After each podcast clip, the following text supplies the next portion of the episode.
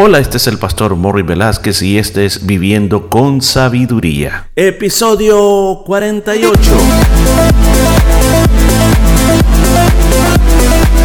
Y en el programa de este día estaremos aprendiendo cómo aplicar la sabiduría de Dios a nuestra vida a través del libro de Proverbios. Muchos consejos muy hermosos basados en la palabra de Dios. Todo esto y mucho más en Viviendo con Sabiduría.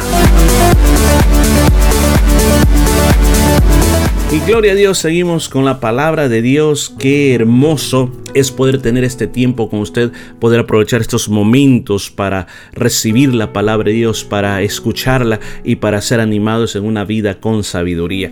Así que estamos en el capítulo número 11 y hoy vamos al versículo número 5. Dice, la justicia del perfecto enderezará su camino, mas el impío por su impiedad caerá. Parece que esta palabra justicia, integridad, está muy mencionada en este capítulo.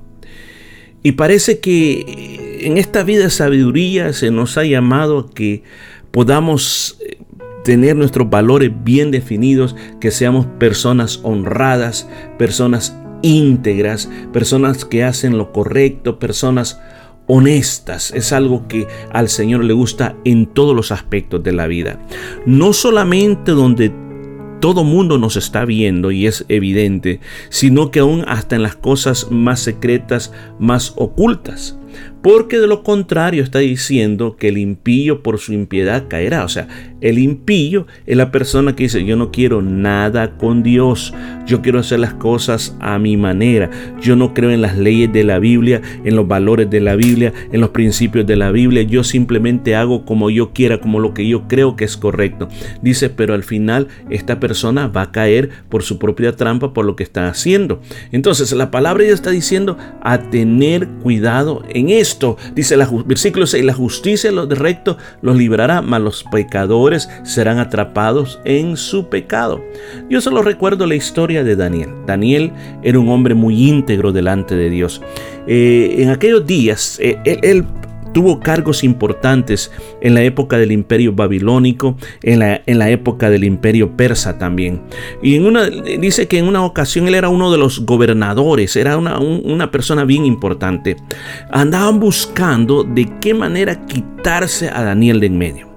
Porque parece de que como que los demás eh, gobernadores andaban mero corruptos, pero con Daniel no se podía, porque Daniel era un hombre íntegro. No hallaban en qué agarrar, no, no, encontraban, no encontraban, pero ni una gota de maldad en él como para poder acusarlo delante del rey. No había nada. Así que lo que se inventan es un edicto donde dicen, mira rey, si, por favor firma este edicto si alguien le pide a otro Dios que no seas tú, oh rey, que esa persona termine en el foso de los leones. Entonces el rey firma este dicto, se dicta y se enseña a todo mundo que nadie le puede pedir prohibido orar, solamente se le puede pedir al rey como que fuera un Dios. Pero a Daniel no le importa eso. Él dice, no, yo voy a orar. Y la Biblia dice que tres veces al día Daniel oraba. Y ahí sí lo sorprendieron, lo acusaron delante del rey y lo, y lo tiraron al foso de los leones. Pero la palabra dice que el Señor le cerró la boca a esos leones y Daniel fue librado de todo eso que le querían hacer. Y esos malos después fueron lanzados al foso de los leones. Entonces se da cuenta en esa corta historia cómo el Señor sabe librar cuando nosotros caminamos en justicia. Además que, que te acusen falsamente, mira, las falsedades al final se van a ir. Pero cuando tú haces lo correcto, eso, lo correcto que tú haces, eso va a permanecer. Versículo 7, cuando muere el hombre impío, perece su esperanza y la expectación de los malos perecerá. Yo digo, nuestra vida en esta tierra es como un sueño es como un respiro, es como una neblina. Pero yo creo que una de las cosas que a mí me anima bastante es que yo tengo una esperanza. Yo tengo algo a que aferrarme, que esta vida no lo es todo, Sé que hay una eternidad preparada para mí. Sé que hay un lugar que donde todos aquellos que han seguido el camino de Jesucristo, aquellos familiares que yo he tenido, aquellas personas eh, que yo he amado eh, en la vida, como, como esos eh, padres y, y personas importantes, sé que nos volveremos a encontrar una vez más allá en el reino de Dios. Claro, si ellos fueron y aceptaron a Jesús en su corazón. Está la esperanza de la vida eterna. Pero aquí este, este proverbio dice que la persona que rechaza a Dios, que la persona que quiere vivir la vida a su propia manera, que la persona que no tiene interés en encontrarse con Dios, no tiene esperanza. Es una persona que simplemente va a perecer y no hay nada para esa persona. Y quizás las cosas que ahora tiene, en lo cual ha puesto su esperanza, simplemente es una vana ilusión. Si tú estás escuchando este mensaje en este día, yo te digo, deja de ser un impío. Deja de ser una persona que no quiere saber de Dios.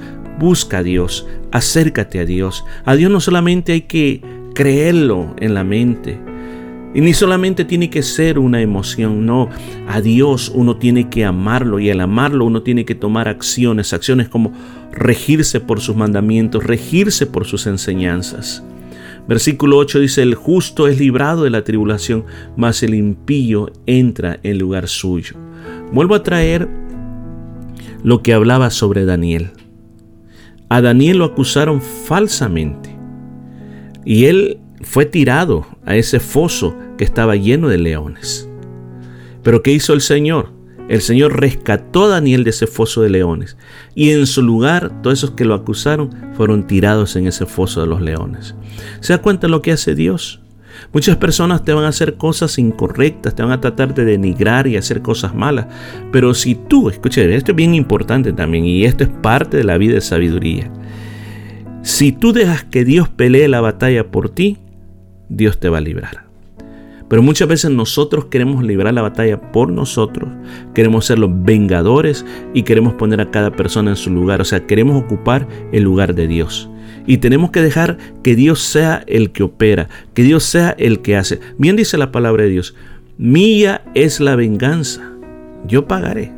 Yo le daré a cada persona de acuerdo a lo que haya hecho. Entonces, cualquier cosa que haya pasado, cualquier cosa que haya sucedido en la vida, no, no, tome, no tome el lugar de Dios. No tomemos esos lugares como que, como que a mí me corresponde poner justicia, poner a todas estas personas en su lugar. No soy yo el que voy a hacer esto. Como dice esta palabra, el justo es librado de la tribulación. La ayuda viene de parte de Dios, no viene de parte tuya. Deja que Dios opere en las cosas que va a hacer. Más bien, ora por las personas y que el Señor trate con esas personas. En el versículo 9 dice, el hipócrita con la boca daña a su prójimo, mas los justos son librados con sabiduría. Una vez más, está este capítulo llamándonos a una vida de integridad y no una vida de doble estándares. La palabra hipócrita viene de un vocablo de que hoy en día sería el equivalente a un actor un actor, él puede tomar el papel que él quiera estudiar y convertirse, aunque no sea doctor, se puede tomar el papel de un doctor. Hay artistas tan famosos hoy en día de que hasta cambian el acento, la forma como hablan. Si son ingleses, eh, logran hablar como un irlandés, logran hablar como un sudafricano. Es tremendo y aún más. Hoy hasta los pueden cambiar de si es joven, lo pueden hacer viejito, si es flaco, lo pueden hacer más corto. Ese es el papel del artista. Entonces, el hipócrita es parecido a eso. Dice, con su boca daña a su prójimo. ¿Por qué razón? Porque lo que está diciendo muchas veces con tal de, de defenderse con tal de salir adelante con todo lo que está haciendo, muchas veces genera chismes, cosas que no son ciertas y, y con lo que anda diciendo anda causando daño a todas las personas. Como que hay un gozo, como que hay un gozo, como que hay una felicidad en ver cómo las personas son destruidas por la palabra que se dijo. Es como, como aquel, recuerdo una noticia de un bombero que él mismo iniciaba los incendios para después ir a apagarlos. O sea, él sentía que en eso él recibía una recompensa muy grande en estar apagando un incendio. Pero si no habían incendios, no se sentía satisfecho. O sea, que tenía que generar los incendios para sentirse satisfecho. Ah, de ese tipo de persona está hablando. Dice, pues los justos son librados con sabiduría. O sea, esta es una garantía, una gran garantía para ti, para decirte que pase lo que pase, suceda lo que suceda, venga lo que venga, Dios está dispuesto a librarte. Pero conste, vuelvo a recordar, la pelea no es de parte tuya. La pelea, quien va a pelear por ti es Dios. Tú y tu trabajo es bendecir a esa persona, orar por esa persona, perdonar a esa persona y deja que Dios haga el resto. Dice en el versículo 10, en el bien de los justos, la ciudad se alegra. Mas cuando los impíos perecen, hay fiesta. Es que yo creo que todos, como seres humanos, nosotros siempre deseamos gobiernos justos, deseamos que nuestros amigos sean correctos y nos alegramos cuando hay personas buenas, personas que le gusta nuestro bienestar, que se alegran por las cosas que nosotros hemos logrado en la vida, nos sentimos contentos. Pero ¿qué hay cuando una persona que es malvada, está opresionando, haciendo lo malo, pues dice, hay alegría cuando esta persona perece. Aún más, aún eh, en, tu vida personal, por ejemplo, tú estás rodeado de personas que te animan, personas que, que te dan ánimo, que te dan fuerzas, tú te sientes muy bien, pero de repente puedes estar rodeado de personas que hacen lo, lo, lo incorrecto, que, que siempre te están atacando, pues tú no quisieras ni juntarte con esas personas, sino que tú quieres separarte de esas personas. Pues bueno, mira, la vida con sabiduría nos está tratando también nosotros de examinar nuestra vida. ¿Qué tipo de personas somos?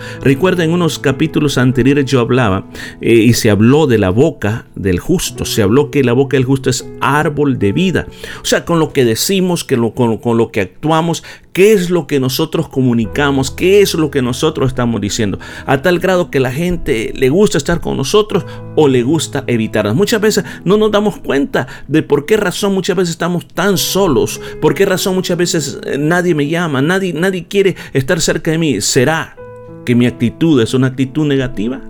¿Será que lo que yo estoy haciendo es algo que en lugar de ser de, de impacto bueno y favorable, estoy ocasionando lo contrario? Yo creo que aún cada día que nosotros comenzamos es tiempo de poder corregir nuestra vida. Vernos a través de la palabra de Dios como un espejo y decir, no, si hay cosas que yo tengo que dejar de hacer, las voy a dejar de hacer. Voy a tratar de comenzar a corregirme en esta área, en esta otra, en esta otra área de mi vida para tener algo nuevo, algo diferente en mi vida. Recuerda, nosotros somos el reflejo de Cristo. Vivamos por ese reflejo y por los valores de Cristo y nuestra vida será una vida de sabiduría. Vamos a dejar hasta aquí y mañana nos seguimos escuchando con esta vida de sabiduría. Y esto fue todo por este día. Nos escuchamos el día de mañana.